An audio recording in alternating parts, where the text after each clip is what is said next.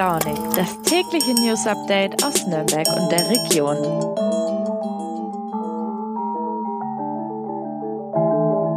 Guten Morgen und hallo zurück zu Früh und Launig heute am Dienstag, den 6. September. Ich hoffe, ihr seid gut in die Woche gestartet und dass es auch genauso weitergeht.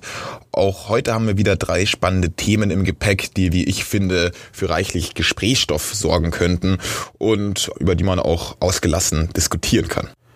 Ja, der Winter kommt langsam näher und schon jetzt werden die ersten Vorbereitungen auf die befürchtete Corona-Infektionsdynamik im Winter getroffen.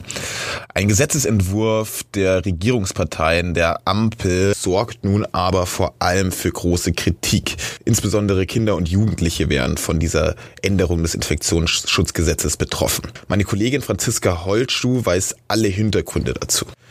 Mit meiner Kollegin Anne Kleinmann rede ich über Gewaltvorfälle an den Einrichtungen der Bezirkskliniken Mittelfranken. Ihr liegt eine interne E-Mail dazu vor.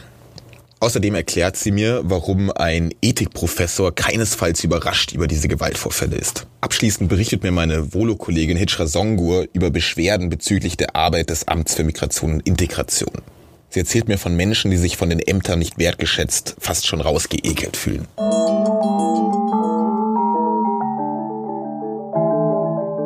Viele Menschen schauen mit Sorge auf den kommenden Corona-Winter. Einige Experten gehen davon aus, dass die Infektionszahlen wieder eindeutig steigen werden. Schon jetzt werden die ersten Vorbereitungen getroffen. Auch die Regierungsparteien der Ampelkoalition haben nun einen Gesetzesentwurf vorgelegt, mit dem das Infektionsschutzgesetz des Bundes angepasst werden soll. Dieser Gesetzesentwurf, diese geplanten Änderungen würden vor allem Kinder und Jugendliche betreffen. Inwiefern das kann mir meine Kollegin Franziska Holtschuh erklären, Ressortleiterin der Lokalredaktion Nürnberg. Hallo Franziska, was ist denn der genaue Plan der Regierungsparteien?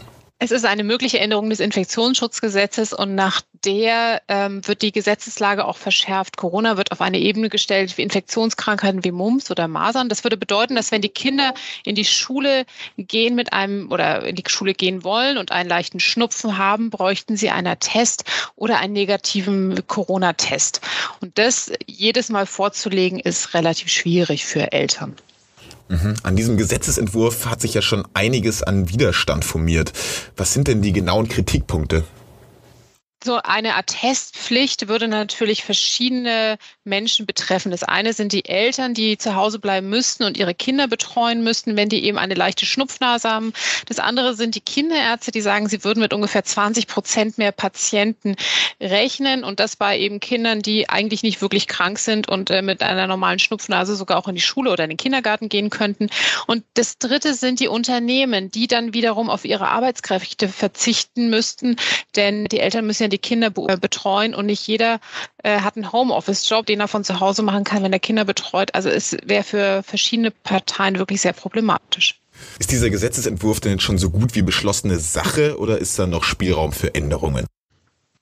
Es ist noch nicht beschlossen. Es ist ein Vorstoß der Regierungsparteien und die Kritik, die sich dagegen entzündet, ist schon ziemlich laut. Und man hat es schon einmal geschafft, einen ähnlichen Vorstoß zu kippen. Das heißt, es sollte schon in den letzten Jahren Attestpflichten eingeführt werden in Bezug auf Corona und da ist es jedes Mal gekippt worden. Das heißt, wenn jetzt wieder relativ großer Widerstand ist, dann ist die Chance relativ groß, dass äh, auch dieses Mal die Attestpflicht eben nicht kommt. Aber für Eltern ist es schon jetzt ein großer Aufreger.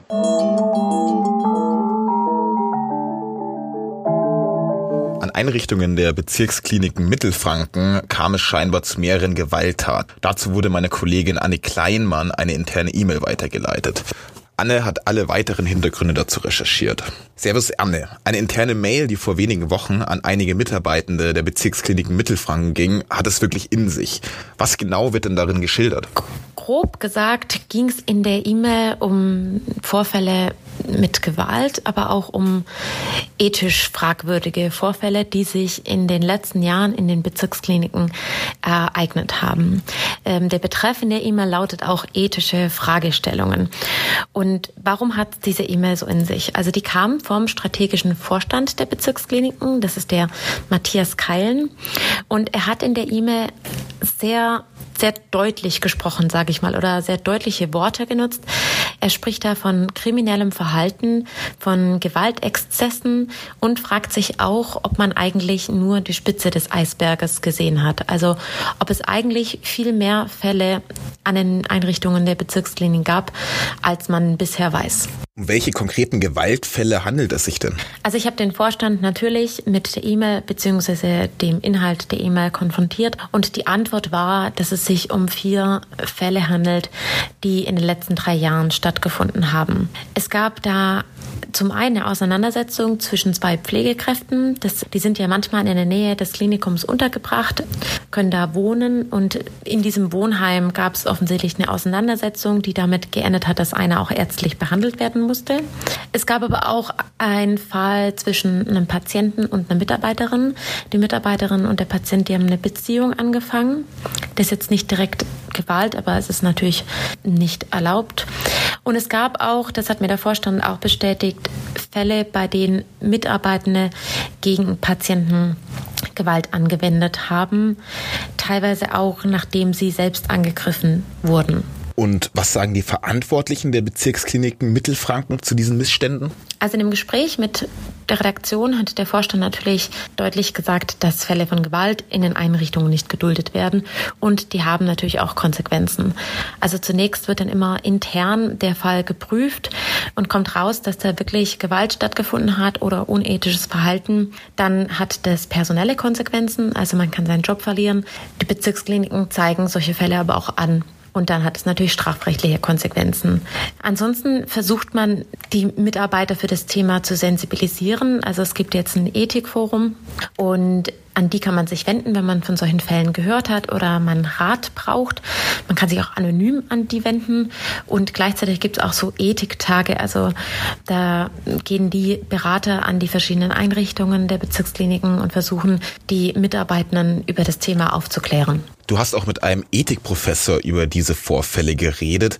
Warum zeigt der sich keinesfalls überrascht über diese Gewalttaten? Also dieser Ethikprofessor Karl-Heinz Wehkamp, der berät die Bezirkskliniken Mittelfranken zum Thema Ethik in den Einrichtungen. Und er selbst beschäftigt sich mit dem Thema schon seit den 90er Jahren und er hat im Gespräch mit mir gesagt, dass das Thema Gewalt in der Pflege und zwar gegenüber ärztlichem Personal und pflegerischem Personal, aber auch zwischen den Pflegekräften und Patienten ist keine ausgesprochene Seltenheit. Was bedeutet, dass man das jetzt nicht nur auf einzelne Kliniken beziehen kann. Also man kann jetzt nicht sagen, okay, das hat jetzt nur in den Bezirkskliniken stattgefunden, sondern er sagt, das ist auf jeden Fall zu kurz gegriffen. Das kommt tatsächlich öfters vor, als man denkt.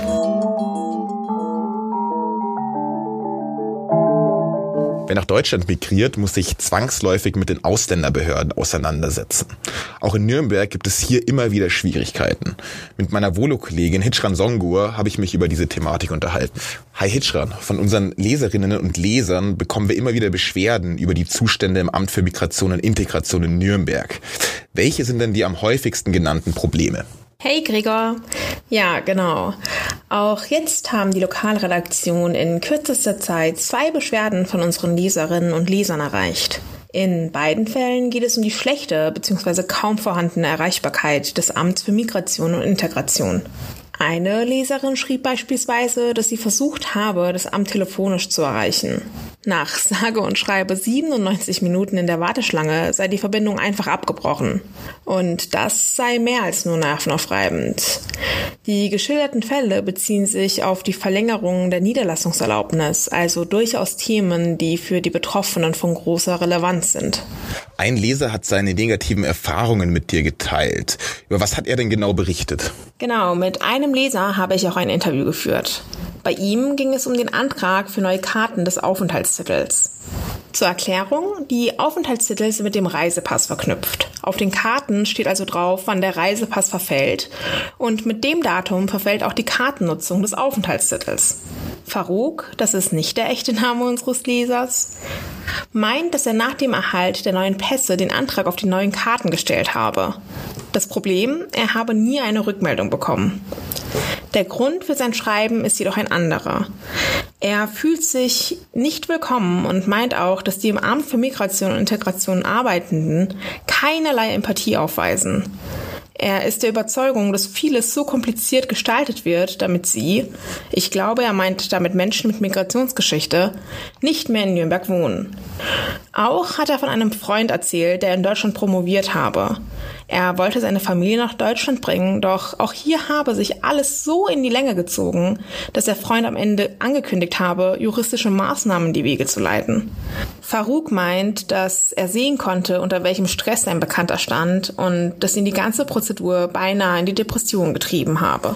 Und was sagen die Verantwortlichen zu diesen Vorwürfen? Ich bin hierfür mit Tobias Schmidt, Leiter des Bürgermeisteramtes der Stadt, und Ute Wiesner, Dienststellenleiterin des Amtes für Migration und Integration, in Kontakt getreten. Tobias Schmidt hat erklärt, dass die Ausländerbehörde zwar auch mit Termin arbeite, diese aber nicht von den Kundinnen und Kunden buchbar sind. Nach der Antragstellung und der Bereitstellung der nötigen Unterlagen sollte jedoch ein Termin angeboten werden. Dass gar keine Rückmeldung kommt, so wie es im Fall von Farouk ist, sei nicht bekannt. Zudem hat er auch auf die Geflüchteten aus der Ukraine verwiesen. Ihre Anträge habe man vorrangig behandeln müssen und das habe eben auch Auswirkungen auf den gesamten Betrieb gehabt. Ute Wiesner hat betont, dass die längeren Bearbeitungszeiten nicht mit fehlender Empathie oder Desinteresse gleichzusetzen sind. Und was sagt dein Interviewpartner Farouk zu diesen Rechtfertigungen und wie geht es mit ihm weiter? Ja, Farouk sieht das Ganze etwas anders. Bereits vor der Corona-Pandemie und damit auch vor dem Krieg Russlands gegen die Ukraine seien die geschilderten Umstände keine Seltenheit gewesen.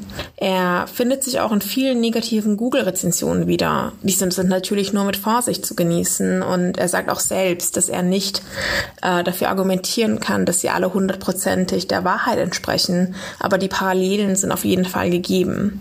Und ähm, er hat ja nach seiner Antragstellung eben über mehrere Wochen keine Rückmeldung erhalten. Jetzt ist er mit seiner Familie in die Heimat verreist.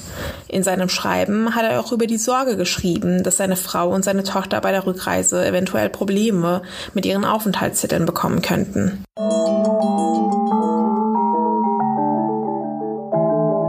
Damit sind wir auch schon durch mit den heutigen Themen. Ich hoffe, ihr hattet Spaß dabei und würde mich natürlich freuen, wenn ihr morgen wieder einschaltet. Bis dahin, alles Gute und ciao, ciao.